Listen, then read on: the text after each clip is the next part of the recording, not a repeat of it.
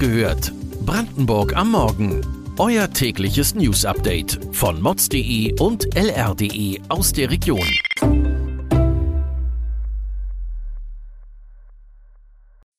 Guten Morgen Brandenburg an diesem 12. September. Hat Cottbus einen AfD-Mann zum Oberbürgermeister gewählt? Energiekrise spitzt sich in Brandenburg zu. Immer mehr Tiere werden gehortet. Das und mehr erfahrt ihr heute bei Wach gehört, Brandenburgs Morgen-Podcast von mods.de und lr.de. Das Rennen um das Amt des Oberbürgermeisters von Cottbus ist noch nicht entschieden. Im ersten Wahlgang am 11. September 2022 schaffte keiner der sieben Kandidaten die absolute Mehrheit. Die Entscheidung fällt nun bei der Stichwahl am 9. Oktober zwischen Tobias Schick von der SPD und Lars Schieske von der AfD. Schick kam am Sonntag als erster Etappensieger im Rennen um das Oberbürgermeisteramt in Cottbus durchs Ziel.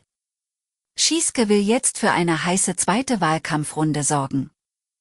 Rund 79.000 Cottbuserinnen und Cottbusser waren aufgerufen, für die nächsten acht Jahre eine neue Stadtspitze zu wählen. Themenwechsel. Die vergangene Woche war wieder ereignisreich. Die Welt war bewegt vom Tod der Queen, doch auch die Inflation und Energiekrise blieb weiterhin das dominierende Thema in Brandenburg. Zur Erinnerung, die Landesregierung gab bekannt, dass die Raffinerie in Schwedt im kommenden Jahr nicht unter voller Auslastung laufen werde, wenn das Ölembargo gegen Russland in Kraft tritt. Der Ministerpräsident und die Minister machten der Bundesregierung große Vorwürfe, doch der Bund schoss zurück. Brandenburg liegen seit dem Sommer Vorschläge für ein umfängliches Transformationsprogramm vor, schrieb Bundeswirtschaftsminister Robert Habeck. Die Situation zwischen Bund und Land spitzt sich weiter zu. Wir bleiben in dieser Woche für euch dran, wie es mit dem PCK weitergeht. Die Raffinerie wird am Mittwoch auch Thema in der aktuellen Stunde im Landtag sein sowie die Frage, wie Brandenburg durch die Energiekrise zu führen ist. Zur Diskussion wird auch ein Antrag der Linken stehen, die einen Schutzschirm für einkommensschwache Haushalte, kleine und mittelständische Betriebe und kommunale Versorger fordern. Ob und welche Entscheidungen die Abgeordneten treffen, hört ihr dann bei Wach gehört. Nicht nur die Wirtschaft, auch das Leben in den Kommunen ist in Brandenburg durch die Energiekrise bedroht. Die Stadt Fürstenberg bei Templin hat daher einen Krisenstab gebildet. Ein Thema ist der traditionelle Weihnachtsmarkt, der es schon unter Corona in den vergangenen Jahren schwer hatte. Nun stellen die hohen Energiekosten das Event in Frage. Der parteilose Bürgermeister warnte zudem vor einem schwierigen Herbst und dass es Verwerfungen im Stadtgefüge geben könnte. Die Kommune konnte zudem erst 20 Prozent für geplante Investitionen einzahlen. Fürstenberg wird nicht die letzte Kommune in Brandenburg sein, die vor großen Herausforderungen steht angesichts der Inflation und Weltlage. Wir halten euch auf dem Laufenden, wie die Gemeinden die Krise anpacken wollen. Eine weitere Nervenprobe für Städte und Gemeinden sind Windräder. Seit jeher spaltet das Thema Windenergie Brandenburg. Einerseits wird Energie aus erneuerbaren und grünen Quellen gebraucht, andererseits fühlt man sich insbesondere auf dem Land von den vielen Windrädern belastet. Die Gemeinde Luckau hat beispielsweise das größte Windeignungsgebiet in der Region Lausitz-Spreewald.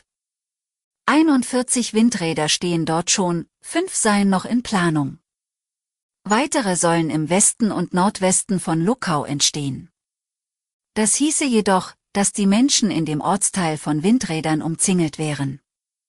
Zudem befänden sich die neuen Windräder außerhalb der dafür zugewiesenen Region. Nun überlegt Lukaus Bürgermeister dagegen gerichtlich vorzugehen. Wir verlassen das Themenfeld der Energie und blicken auf die Tiere in Brandenburg. Viele Menschen sind vernarrt in Katzen, Hunde oder Ziervögel. Manche so sehr, dass sie ihnen unbedingt helfen wollen. Doch manchmal kann der Drang, Tiere zu retten, das Gegenteil bewirken. Besonders wenn zu viele Tiere aufgenommen werden, so dass sie nicht mehr artgerecht leben können und vernachlässigt werden. Mitunter leben die Lebewesen dann unter qualvollen Bedingungen. Das Horten von Tieren nimmt in Brandenburg zu. Zwar führt das Land keine offizielle Statistik, aber der Deutsche Tierschutzbund zählt die Fälle seit zehn Jahren. Und diese würden sich seit 2018 häufen. Im Vergleich zum Bundesdurchschnitt sind in Brandenburg vor allem Katzen betroffen.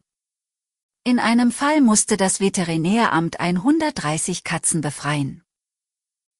Weitere Details und Hintergründe zu den heutigen Nachrichten findet ihr auf mods.de und lr.de.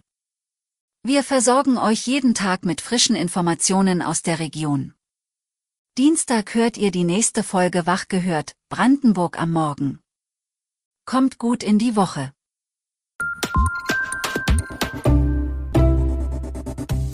Wach gehört. Brandenburg am Morgen ist eine Produktion von mods.de und lr.de. Wir freuen uns auf euer Feedback per Mail an wachgehört.mods.de. Ihr findet uns auf allen bekannten Podcast-Plattformen. Abonniert uns für euer tägliches News-Update.